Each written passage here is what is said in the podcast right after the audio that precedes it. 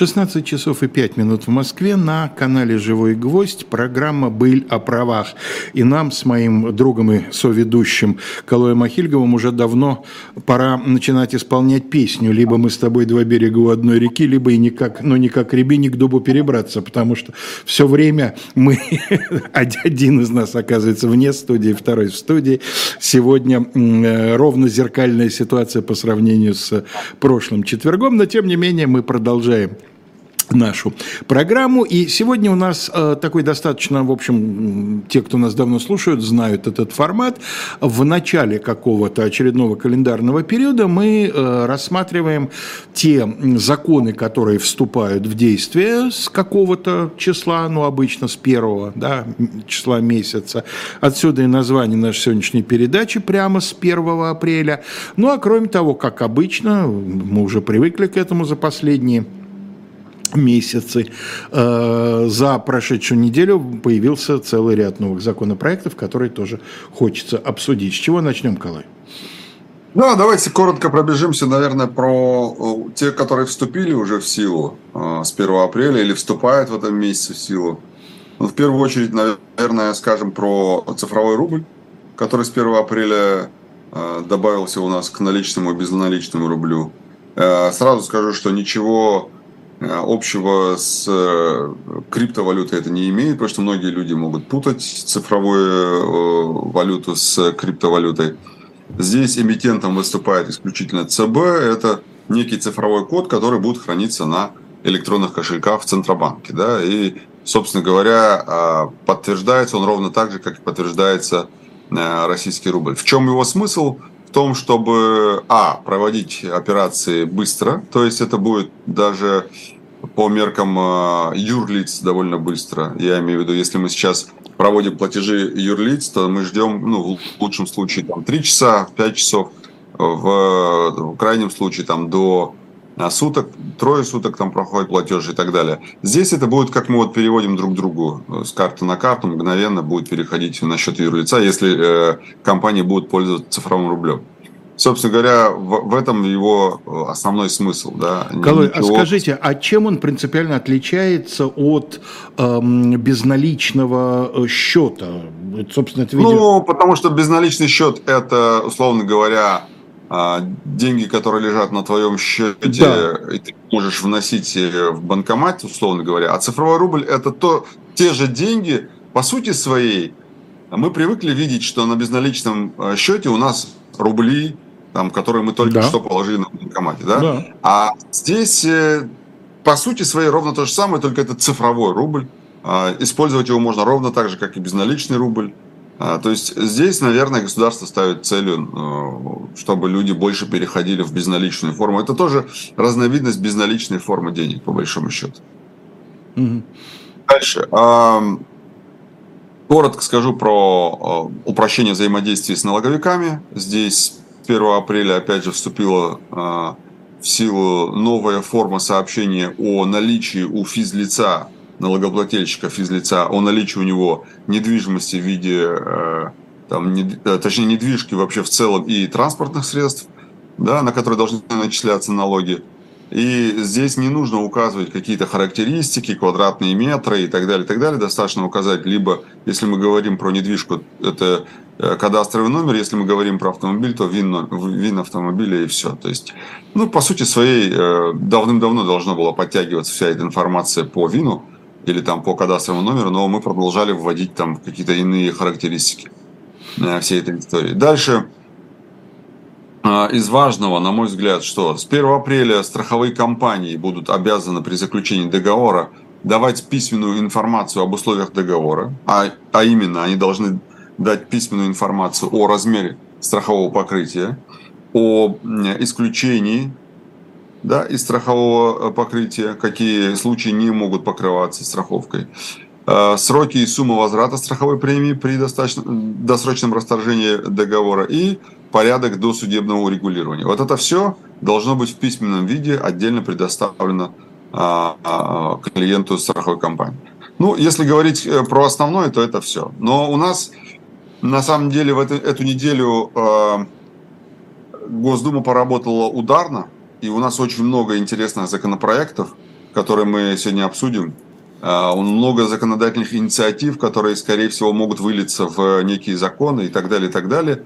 И поэтому мы сегодня рассмотрим а, в том числе и, естественно, связанные с армией, с мобилизацией, и э, с экономикой, я имею в виду с экономическими преступлениями, и э, другие законопроекты. Очень много всего интересного, но я хочу начать вот с чего – как-то вот вообще без резонанса прошло на самом деле резонансное событие. В Ростовской области правоохранительные органы провели чуть ли не самое масштабное мероприятие а, по борьбе с коррупцией. Я имею в виду, что в Ростове за последние несколько дней проведены десятки обысков и задержаний судей и э, сотрудников судебной системы. 32 фамилии среди подозреваемых. И это судьи, руководители э, судебных департаментов и так далее, и так далее. В самих районных судах, что тоже является большим, э, э, большой редкостью, если не сказать, что исключением, а, проведены обыски в зданиях судов. Там и Каменск-Шахтинск, и Шахтинск, и так далее. Там много, много где проведены. В общем, чтобы вы понимали, под задержание и арест попали начальник управления судебного департамента Ростовской области, председатель регионального совета судей Ростовской области, председатель Ростовского областного суда, легендарная Золотарева, тоже попала под э, каток в отношении избранной меры пресечения в виде домашнего ареста. Она уже отказалась, э, точнее подала прошение об отставке в Верховный суд. А, возбуждено 7 уголовных дел, которые наверняка потом станут одним большим делом. А, и вменяются фигурантам я сейчас фамилии не назову, потому что ну, их не, не озвучивают, и вообще, в принципе, нам это ничего не даст. Но вменяются мошенничество, взятки, злоупотребление полномочиями и так далее. Колой, напом- все, напомните что... нам, пожалуйста, ну вот чиновники там, э, органов юстиции, они не являются спецсубъектами, судьи являются. На каком уровне э, по закону требуется согласование вот такого рода э, следственных действий? Кто должен давать санкцию? Э, Верховный суд. Верховный суд. Верховный суд. Да. С ходатайства председателя Следственного комитета, либо его заместителя, Верховный суд дает соответствующую санкцию на задержание, арест и так далее. И так далее. То есть это э, было согласовано наверняка заранее. Э, но здесь э, много могут быть разных версий. Почему? Потому что странно, да, что вот э, э ворон ворону обычно глаз не клюет.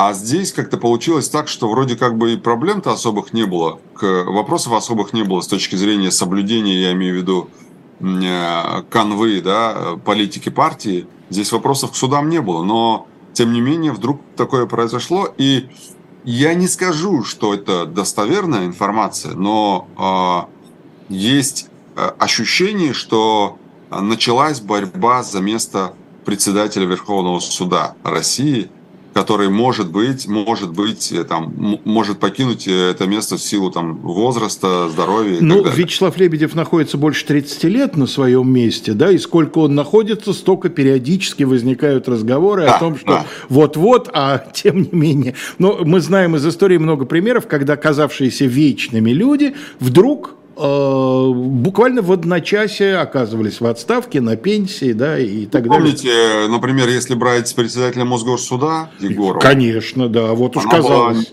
Непотопляемой, да, да. А, и, да, и вдруг в один день, правильно вы говорите, совершенно. То есть здесь, я думаю, что э, наверняка не без этого, но признаемся честно, в моем понимании и то, что я вижу в судебной системе, в моем понимании можно вот так копнуть в любом суде, и можно что-то найти для того, чтобы найти основания для проведения обыска.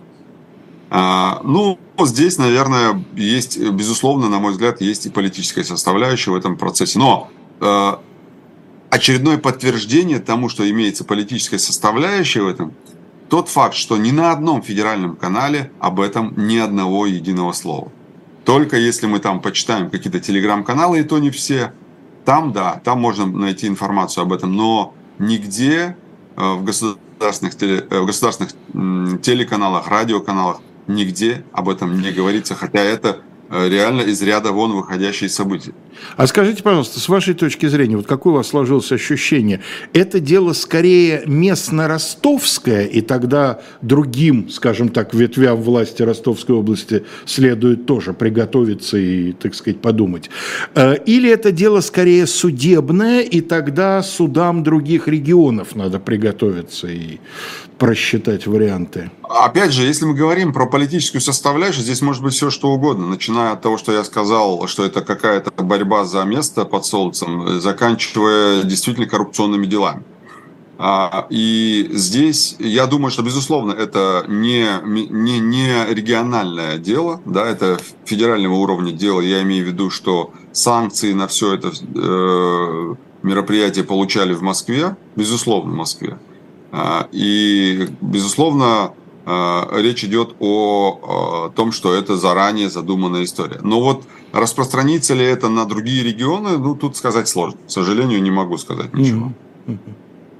Теперь, перед э, нашим эфиром, совсем буквально, может быть, за час, за два, а может быть, чуть раньше, перед нашим эфиром депутат Госдумы Олег Морозов сказал очень беспокоящую меня личную вещь он сказал, что позиция Конституционного суда по смертной казни, она еще может быть уточнена.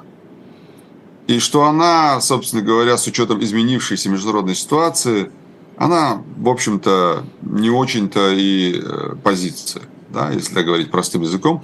А, и мне понравилась формулировка, я обязательно озвучу ее. Он сказал, что а, в связи, а, с учетом изменившейся международной обстановки и деградации международной правовой системы, позиция Конституционного суда относительно а, смертной казни от 2009 года может быть э, уточнена.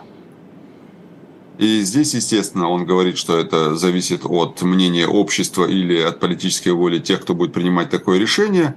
Но я напомню, что совсем недавно, несколько месяцев назад, выступая, по-моему, на съезде судей, если не ошибаюсь, где присутствовал и президент Путин, Зорькин, председатель Конституционного суда, сказал, что он не видит оснований для того, чтобы а, э, отменять мораторий на смертную казнь. В принципе, даже правовых механизмов на сегодняшний день, таких вот, вот, чтобы они были в рамках закона и в рамках требований Конституции, правовых механизмов на данный момент э, он не видит. И э, мы привыкли к тому, что все это меняется вот так в один щелчок, и я думаю, что здесь тоже, если будет прямое политическое решение и воля выражена именно в том, что должно быть, э, должна быть смертная казнь, то, конечно, здесь э, все может измениться. Но, с другой стороны, Кало, я не знаю, конечно, но э, Олег Морозов э, не тот, как мне кажется, человек, через которого делаются серьезные политические заявления.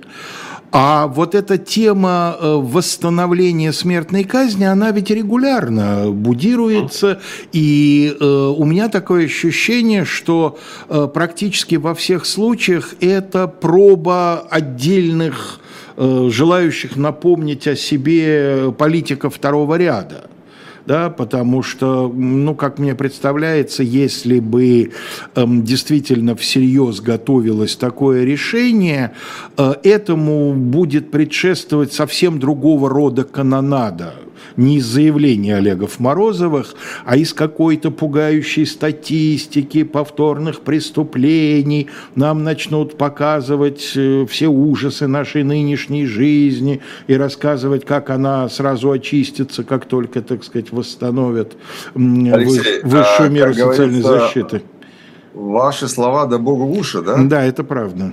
Да, я, я только за, если это так, э, но тем не менее а, мы с вами говорим здесь об инициативах и трендах, поэтому решили, решили это в том числе озвучить. Теперь, что касается нового законопроекта, очень интересный, Алексей. Теперь, если мы, например, совершили кражу, ну, не, не, не в особо крупном размере или крупном размере, да, но или там что-нибудь украли в магазине или намошенничали тысяч на 200 по телефону, например – или еще какое-нибудь э, совершили средней тяжести или небольшой тяжести преступления, но в итоге мы э, согласились пойти служить, заключить контракт, например, то нам все наши грешки простятся. Это называется вот так... смыть кровью, называлось раньше. Да, да, да, да. Вот такой законопроект сейчас внесен в Госдуму. Я сейчас начну говорить уже, наверное, правовым языком, а не кухонным. Так вот, а, в Госдуму внесен а, законопроект, который предусматривает вот это основание для прекращения уголовного дела в виде а, основанием является если лицо примет решение о прохождении военной службы в воинских формированиях, то в отношении него, если он совершил преступление небольшой и средней тяжести, а, в отношении него дело будет прекращено. А, объясню коротко, опять же, мы много раз говорили, но тем не менее, небольшой и средней тяжести – это преступление, за которое предусмотрено наказание не больше пяти лет лишения свободы. Дальше. А, напомню, что этот проект у нас инициаторами явились челябинские наши суровые мужчины – что они говорят? Они говорят, что давайте э, прекращать эти дела и в связи с изменением обстановки, вот эта формулировка интересная, в связи с изменением обстановки давайте дадим возможность обвиняемому добровольно проходить службу и прекратим это дело. Это же хороший, хороший вариант для прекращения. А, с одной стороны, скажет, сказалось бы, да, ну да, вот э, у нас есть, э, есть задача, да, Помните сообщение о том, что Минобороны хочет привлечь в армию там, 400 тысяч человек. В принципе, это ложится в этот э, самый, э, в это понимание, в эту канву. Uh-huh, да?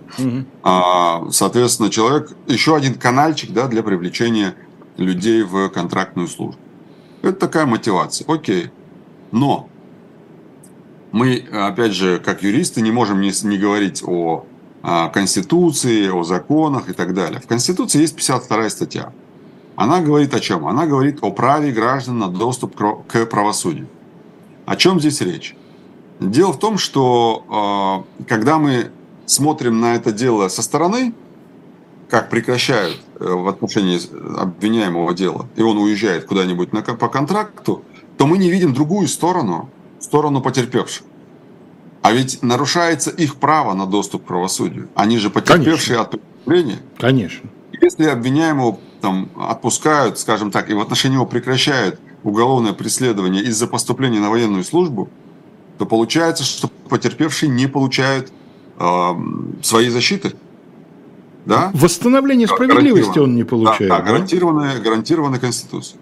Если, например, человек ограбил, ограбил на бабулю какую-нибудь, да, забрал у нее там 25 тысяч рублей, а теперь устраивается на контракт, то непонятно, как в уголовно-правовом плане будут защищаться права бабули.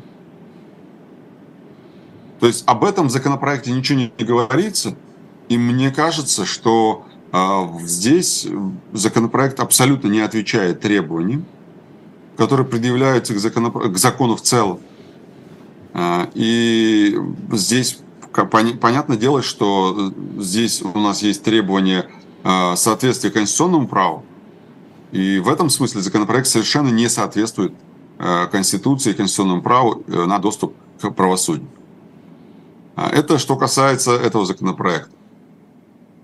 И, кстати, заметьте, что вот у нас есть история с вербовкой заключенных, да, а, то есть те уже, кто сидит и отбывают сроки в колониях, они попадают в ЧВК, а те, кто еще находится на стадии следствия, у нас никуда не попадали.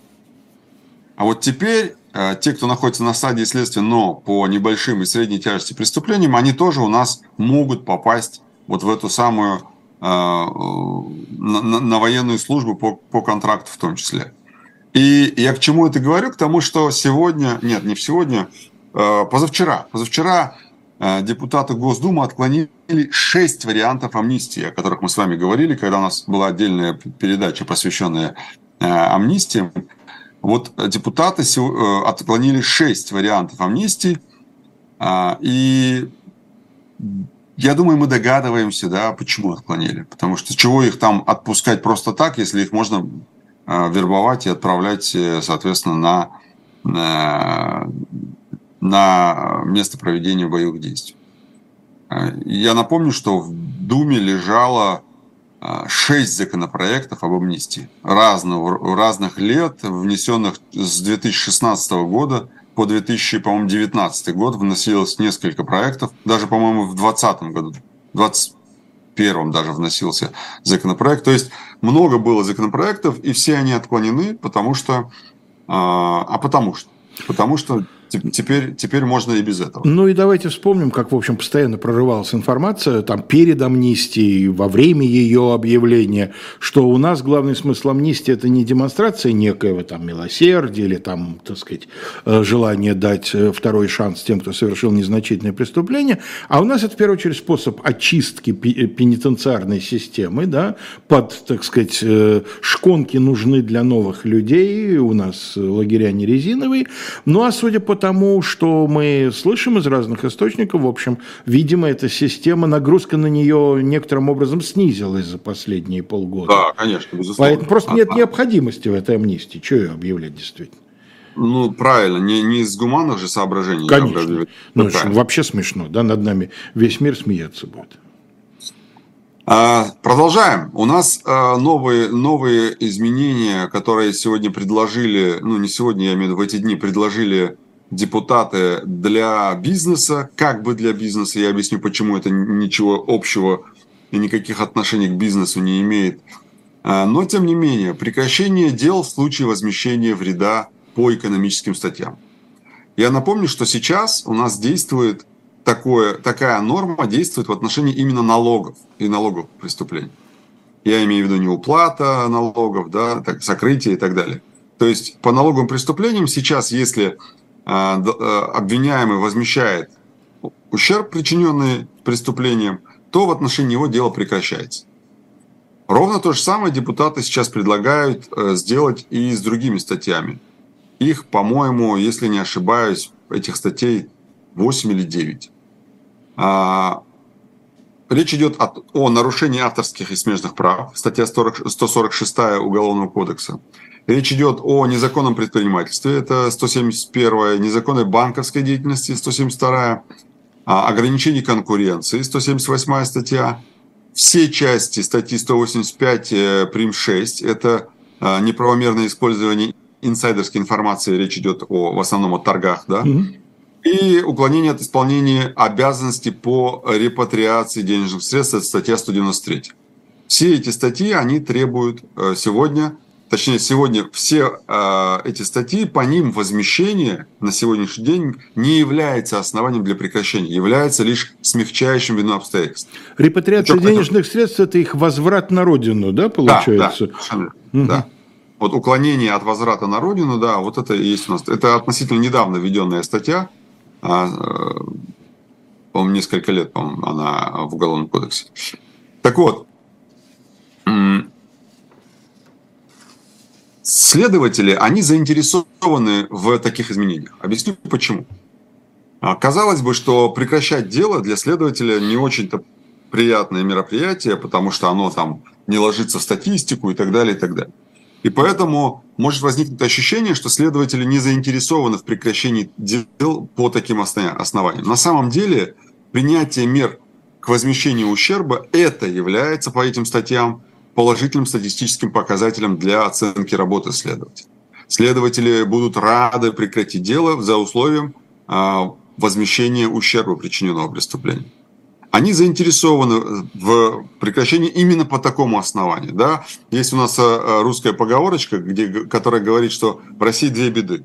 Это возбудить уголовное дело и прекратить уголовное дело. Это реально так и есть. Это, это действительно так и есть. Так вот, э, прекратить в данном случае будет как раз очень просто. Если следователю предоставить все платежные документы о погашении ущерба, причиненного в бюджет, естественно, государства, то следователи с удовольствием прекратят такое дело, потому что им в галочку ставится не само прекращение дела, да, а им в галочку ставится возмещение ущерба. Mm-hmm. Это, это на самом деле касается не только этих статей, это и налоговых статей касается и так далее. И для преследования, вот если говорить о том, что вот скажут, ну как так, вот есть заказное дело, да, а вот если заказное дело по экономической статье, а там возместить ущерб, то заказное дело будут прекращать. Да, безусловно, так и будет.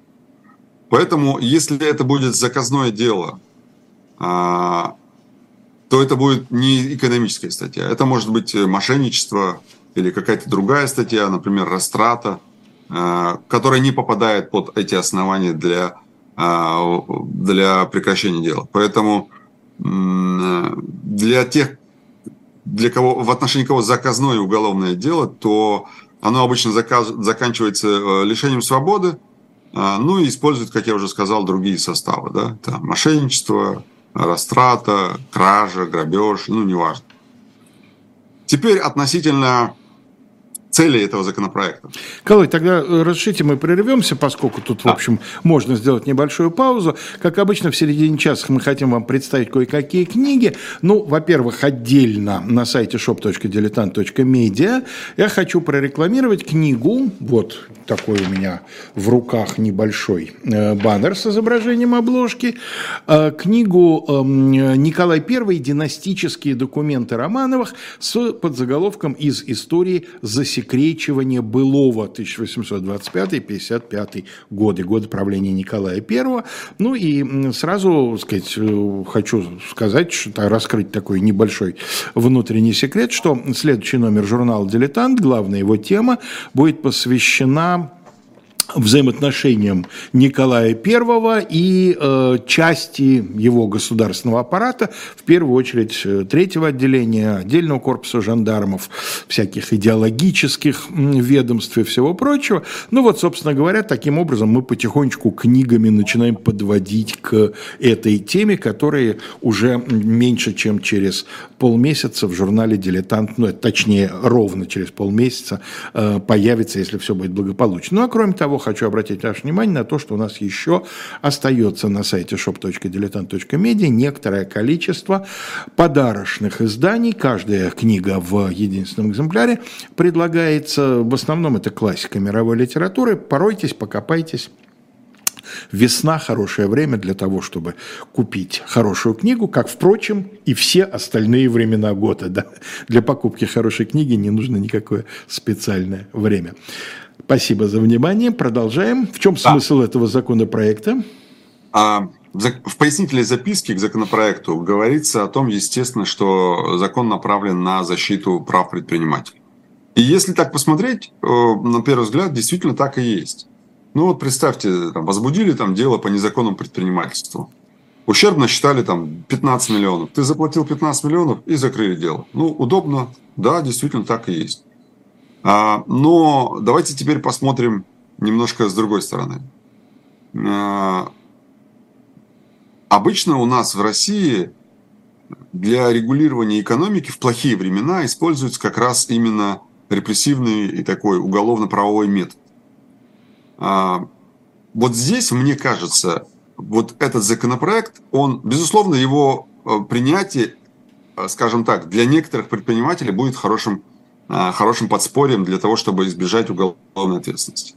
Но, с другой стороны, этот законопроект, он по сути своей является такой угроза применения дубинки уголовно-правовой, да, с целью пополнения бюджета. Все.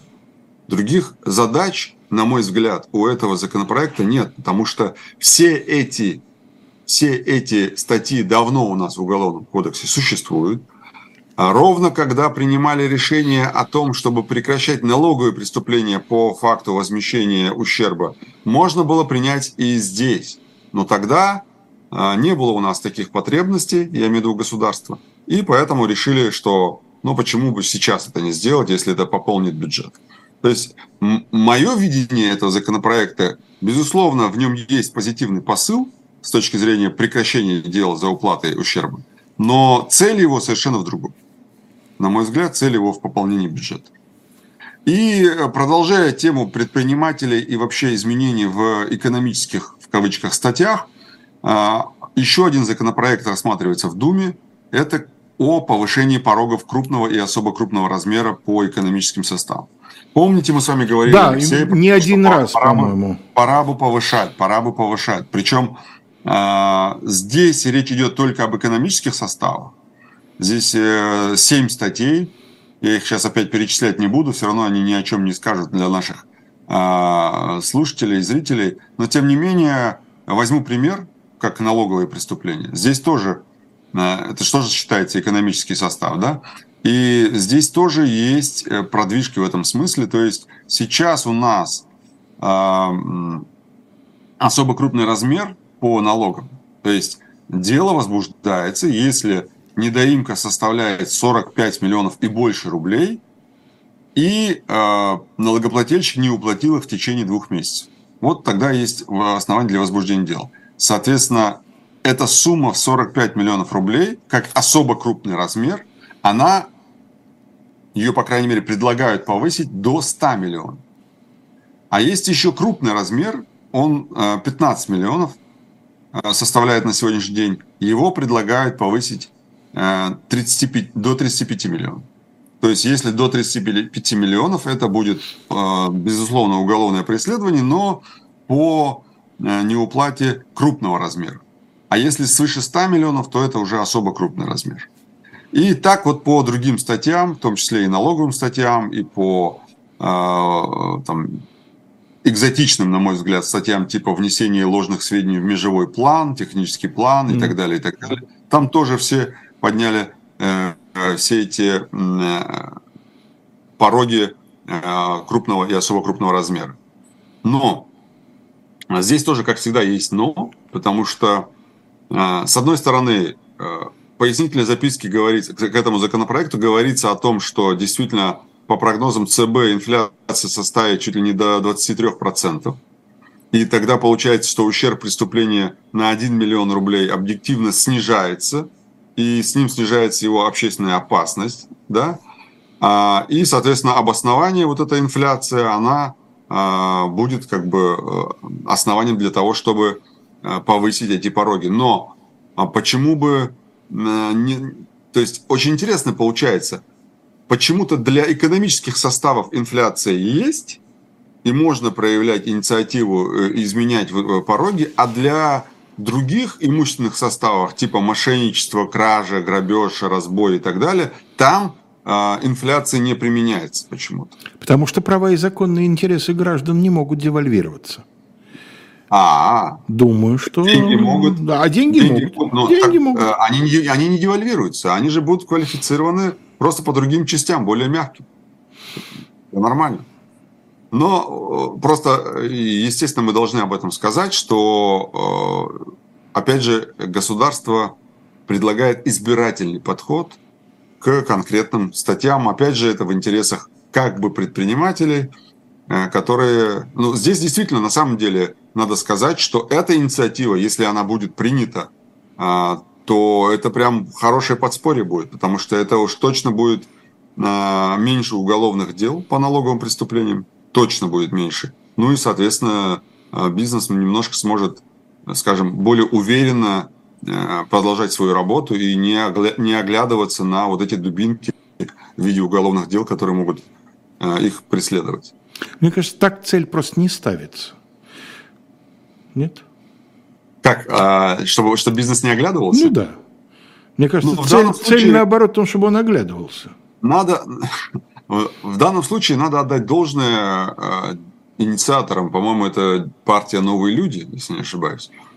А надо им отдать должное, что они как бы немножко, немножко, немножко окунулись в проблему и как бы предлагают ее частичное решение но даже это частичное решение будет, будет полезно для бизнеса э, однозначно. Если оно будет принято. Да, да. Но опять же, э, посмотрим. У меня есть большие сомнения, что в таком виде будет принято. Еще про пропаганду наркотиков. В Думу внесен на рассмотрение законопроект, э, вносящий изменения в закон о наркотических средствах – а, уточняется понятие пропаганды незаконного оборота наркотических средств, вводится полный запрет на эту самую пропаганду. А, напомню, сейчас в законодательстве существует запрет некоторых элементов пропаганды. Я не знаю, честно говоря, почему этот запрет до сих пор не был введен, потому что у нас вроде как очень жестко борются с наркотиками и с трафиком, и с распространением и так далее, но а, не было полного запрета на пропаганду. Здесь э, есть еще несколько важных моментов, связанных с пропагандой наркотиков.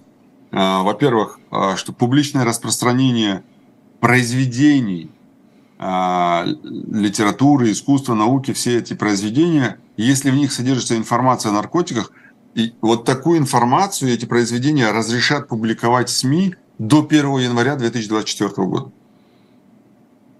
И то, если при условии, что в них нет сведений о способах, методах незаконных а, разработки, изготовления или использования этих самых наркотических средств. Ну все, да? почитали мы Шерлока Холмса. Вот. Да. А, а вот после 24 года, после 1 января 24 года, можно будет публиковать такую информацию. Знаете, при каком условии, Алексей? Это очень смешно. Потому что я себе представил, как я читаю того же Шерлока Холмса, но сейчас скажу. А, значит, при условии одновременного сообщения в самом тексте о том, что за незаконный оборот наркотиков предусмотрена ответственность. Прекрасно. Вот читаем Пелевина, и в какой-то момент в скобочках читаешь, за незаконный оборот наркотиков предусмотрено до 20 лет лишения свободы. Или там до пожизненно, там тоже есть такая, такая, такое наказание.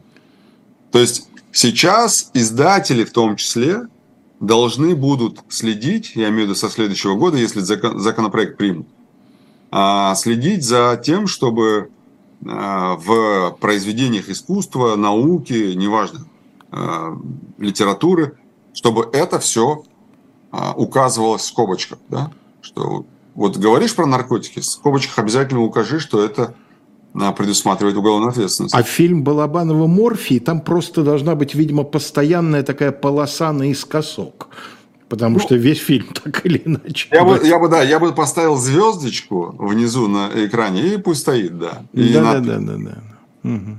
Продолжая тему запрету, пропаганды наркотиков, надо сказать про законопроект правительства, который э, предполагает уголовную ответственность за пропаганду наркотиков и психотропных веществ в интернете. Угу.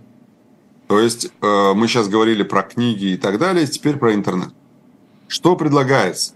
Предлагается новая статья в Уголовный кодекс 203 прим 3 пропаганда незаконного оборота и потребления наркотиков с использованием сети интернет. Здесь предусматривается э, та самая злосчастная административная преюдиция, то есть для привлечения к уголовной ответственности. Сначала необходим... должно быть административное. Да, чтобы лицо привлекалось к ответственности за аналогичные деяния в течение одного года по статье 6.13. Да, это та самая Э, пропаганда на наркотических средств. А, либо, если такое лицо имело судимость уже за такое преступление. Понятное дело, что соответствующие изменения внесут и в КОАП, там тоже будут изменения. Ну и это еще не все. А проектом, законопроектом предусматривается административная ответственность провайдера хостинга. Знаете за что? За неприятие мер по ограничению доступа к сайту или за неудаление владельцем сайта или ресурса такой информации, то есть пропаганды. То есть если лицо, например, э, на каком-то сайте разместило пропаганду, оно привлечено к административной ответственности, но сайт продолжает работать, а, а хостинг должен был, то есть э, провайдер хостинга должен был видеть, что привлекли лицо к соответствующей ответственности административной, то э, оно должно удалить такую информацию, то есть заблокировать доступ к такой информации, либо удалить сайт. А как провайдер должен? Откуда он должен? Ну, маршрутизатору там фильтры а. ставятся, это можно сделать. Правильно. Это технический вопрос. Вопрос в другом, что здесь не прописана э, процедура уведомления этого самого провайдера о том, что нужно это сделать. Вот. Я и хотел вот этого, узнать, да. этого нет в законопроекте. Тем не менее, он сейчас находится на рассмотрении, и, скорее всего, он будет принят, потому что то что связано с наркотиками, с запретом, с пропагандой, у нас легко, с удовольствием принимается и с удовольствием а, а, рассматривается в Госдуме. И быстро причем. Еще один важный законопроект – это законопроект о легализации работы блогеров. Этот законопроект, он предусматривает, в общем-то, приравнивание блогеров к СМИ. Но пока еще, пока еще этот законопроект говорит о том, что э, это добровольная регистрация в качестве СМИ.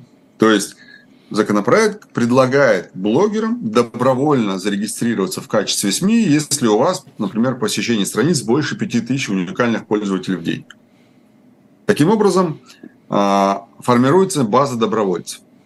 Блогеры-добровольцы, так называемые.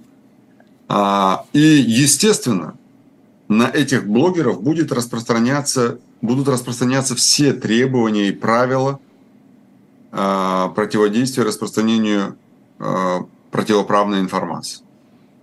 То есть все требования закона о СМИ будут распространяться на блогеров. И у меня есть глубокое убеждение в том, что я в том, что этот законопроект, он, естественно, будет принят в том или ином виде. А, это может быть добровольная а, регистрация блогеров в качестве СМИ. Придумает а, Минцифры какой-нибудь механизм регистрации удаленный через госуслуги, например.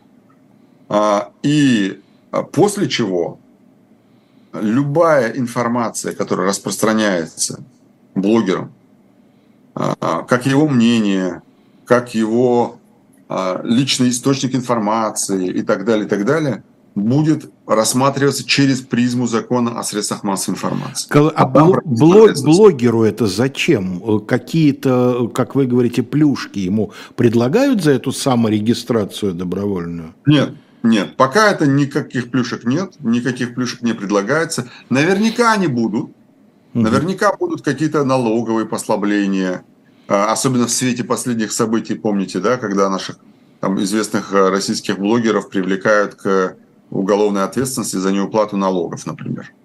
Да? Вот я думаю, что какие-то послабления по налогам, может быть. Ну, будут. налоги, например, ладно, например, у нас некоторых например, известных блогеров взрывают, как выяснилось. А, не знаю, я, я, я не знал такого блогера до самого взрыва. Но, например, э, действительно послабление в части налогов, мне кажется, вполне себе хорошая мотивация для блогера регистрироваться как СМИ. Мне кажется, если, например, государство скажет, так, ребята, платите не 13%, как физики, или там Хотя они как ИПшки наверняка уже давно работают. Ну, Или как Вообще пока вот без этой части это все звучит как предложение написать заявление о признании тебя да, особо опасным рецидивистом и на агентом. Вы прямо, Алексей, прям поймали меня. Ну, потому этой... что это совершенно очевидно, эта вещь. Да, именно так и есть. Именно так и есть. И я, честно говоря, мягко, мягко скажу, удивлен э, вот отсутствием плюшек, потому что плюшки обычно всегда... В, да, а, на первом плане. Вот, вот да, смотрите, конечно, вот, конечно. вот такая штука. Ну, опять же, посмотрим, может, Минцифры доработает законопроект. А, посмотрим. А, пройдемся еще по некоторым, коротко пройдемся по некоторым э, законопроектам, которые сейчас, э, скорее всего, э, будут приняты и находятся в Госдуме. Во-первых, это законопроект, которым запрещается расторгать срочные трудовые договоры с участниками э, специальной военной операции. Mm-hmm. То есть это сейчас, я напомню, есть определенные условия, при которых э, можно уволить такого работника, да, призванного по мобилизации или добровольно отправившегося э, на место проведения боевых действий. Но законопроект сейчас вообще в принципе запрещает расторгать такие трудовые договоры. Второе. Опять же, возвращаясь к вопросу о, о мобилизации, контрактной службе и так далее, в Москве, вы видели, появились вот эти всякие а, а, короткие номера телефонов, сайты, где можно пойти там записаться на, обратиться а, для заключения контракта и так далее, и так далее. Ну, в общем, а, появилась такая вот возможность для тех, кто желает. Причем там речь идет не только о москвичах и не только о россиянах в целом, но и даже об иностранцах, да, которые хотят пойти служить. Это тоже э, удивительная история. А, ипотечные каникулы будут предоставлены гражданам, у которых есть э, ипотечный займ, ну, то есть ипотека, если они пострадали в результате чрезвычайных ситуаций или там природных техногенных Э, катастроф. То есть э, люди, которые попадают в подобного рода истории, для них предоставляются э, так называемые ипотечные каникулы. Наверное, как обычно это было и в пандемию, это полгода для того, чтобы люди пришли в себя и могли бы, могли бы дальше платить. Но а, мы переходим, у нас военная тема, почему-то она превалирует, ну, понятно, почему превалирует, но тем не менее.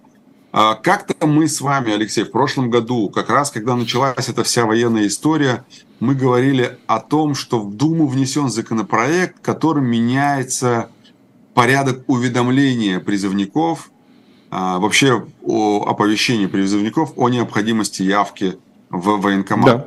Там был даже законопроект, которым вообще в принципе исключалось уведомление, а типа вот ты знаешь, что ты первого да, числа... Да, и вы, вы исполнилось, быть, да. ты сам, вот, сам должен приходи прийти. Приходи-ка да. сам, да. Приходи-ка сам, не надо тебе обязательно повестку присылать. Так вот, а, этот законопроект пролежал во втором чтении больше года, и сегодня он опять направлен на второе чтение, на а, рассмотрение. И почему я о нем заговорил? Это важный законопроект, на мой взгляд, потому что действительно хотят внести изменения в статью 31 закона о воинской обязанности и изменить, на мой взгляд, я, я просто вижу как бы движение законопроекта, вижу высказывания депутатов, генштаба и так далее, и видно, что они планируют что-то менять в части уведомления оповещений. И мне кажется, есть два варианта здесь. Либо, а, это будет через госуслуги, да, на оповещение или повестки через госуслуги, либо, как это было в законопроекте в первоначальном виде, э, через письма с уведомлением. Письмо с уведомлением, отправленное по почте, и неважно, получил ты лично его или нет, а нужно его, там, если кто-то даже в семье его получил, они там условно отсчитывают 5-6 дней – и типа после этого считается врученным законопро... э, э, повесткой. Я думаю, что какой-то из этих вариантов, а может быть еще и третий вариант, ну уж точно э, есть ощущение, что они будут менять порядок э, вручения повесток, потому что мобилизация показала, что все очень непросто с этим, да. Что, что если их вручать, то все непросто, да? да. То есть презумпция а, врученности у нас появится такой термин, видимо. Презумпция врученности повестки, совершенно верно. И здесь, э, мне кажется, э, законопроект, он в любом случае, его не просто так реанимировали спустя год, там с лишним, да, и э, опять же, в контексте того, что мы видим, что Генштаб и там некоторые депутаты несколько дней назад сообщали о том, что о призыве граждан будут оповещать э, иным способом, там, электронным способом и так далее, то, мне кажется, стоит ожидать, что э, будет какого, как, как, каким-то образом а государство будет придумывать, а, как же пополнять ряды тех, кого бы отправить туда на, а, на а, передовую. А, скорее всего, речь пойдет о контрактниках, но это такое, знаете, будет принудительное контрактство такое. Такое, ты, ты как бы не хочешь, но ну, как бы тебя вынуждают. Да, и у тебя нет выбора, кроме как подписать и поехать. А формально никакой мобилизации нет, никакого принудительного отправления нет. Все по контракту. Захотел, поехал, получил. Помните анекдот, если вы за кандидатуру ныне действующего президента, кивните телевизору, да? Вот да, да, да, да, да. да. Что-то из этой серии. Совершенно верно. А дальше. Едем дальше. А что касается законопроектов, у нас их много. И а, еще один интересный законопроект – это оборотные штрафы за неустановку системы а, ОРМ, да, оперативно-розыскных мероприятий. А, о чем речь? Операторы связи, кстати, вот э, вспомним закон Яровой, да, сразу, Конечно. И, и, и, и все будет понятно. Операторы связи должны и обязаны устанавливать систему оперативно-розыскных мероприятий, то есть э, оперативного, а, оперативно-розыскных мероприятий. И э, если оператор связи либо отказался это делать, либо вовремя это не сделал, то уже устанавливаются оборотные штрафы. То есть не фиксированы там 200-300 тысяч, как это было до сих пор, а оборотные штрафы. В первый раз это будет 0,1 тысячная до 0,3 тысячных оборот, процентов от оборота, да, это, ну, если взять тот же Билайн, Мегафон или МТС, это большие деньги. А во второй раз уже будет 0,1 сотая и 0,3 сотых, да, от суммы выручки, но не менее 1 миллиона рублей. Такой вот законопроект. Я напомню, что согласно закону Яровой, СОРМ обязан устанавливать все операторы связи, и с их помощью, с, этих, с помощью СОРМ компании обязаны хранить телефонные разговоры, телефонные переписки, изображения, видеозаписи и другие электронные данные пользователей, которые могут, стать, могут быть доступны силовым структурам по решению суда. Это, на мой взгляд, э, тоже важный, важный законопроект, который, в принципе, уже у меня нет сомнений, что он будет принят. Ну и э, завершим, наверное, очень интересным, веселым, в кавычках, э, законопроектом. Госдума приняла закон, согласно которому за сбор краснокнижных грибов и растений предполагается лишение свободы. Причем лишение свободы там до 9 лет. Я, честно, я не любитель грибов. Я не, никогда их не собирал, но я не знаю, э, что это должны быть за грибы такие и за вообще растения, за которые предполагается лишение свободы от, от 6 до 9 лет. Я большой любитель э, тихой охоты, сбора грибов. Я, честно говоря, не знал о том, что у нас есть краснокнижные грибы. Краснокнижные растения, безусловно, есть, никаких споров нет. А. Но действительно 9 лет, то есть э, не за всякое убийство человека дают столько, сколько за сбор краснокнижного растения. Да, да, совершенно верно. А, про феминистскую идеологию мы же э, Колой, а напомните, пожалуйста, я, то есть не напомните, а просто расскажите, я совершенно не в курсе, если вы помните, а э, по браконьерству у нас какая верхняя санкция? А там э, небольшая, а, средней тяжести. Помните, у нас был депутат, коммунист Рашкин? Ну, конечно, и, и, вот, и там, его лось. Там средней да. тяжести статья там до пяти лет максимум. Ну, хорошо, он застрелил лося, это животное не краснокнижное, но вот, предположим, там какой-нибудь снежный баран там краснокнижный краснокнижный. Э, но все равно же не 9 лет, насколько Да, нет, не 9 лет. Нет, не 9 лет. То есть у нас краснокнижное растение будет теперь цениться больше, чем краснокнижное животное.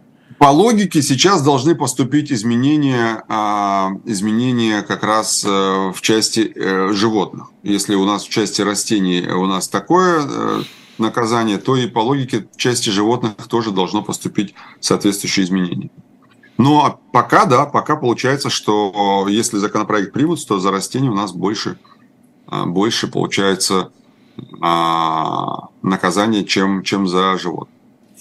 А, завершая, наверное, наш эфир, я скажу коротко про подготовку в Думе законопроекта, который признает феминизм экстремистской идеологии. И знаете, как они зашли? Очень глубоко зашли. Значит, Через традиционные а, ценности? Наши наверное. феминистки являются агентурой Запада, говорит э, один из инициаторов законопроекта, депутат Олег Матвейчев.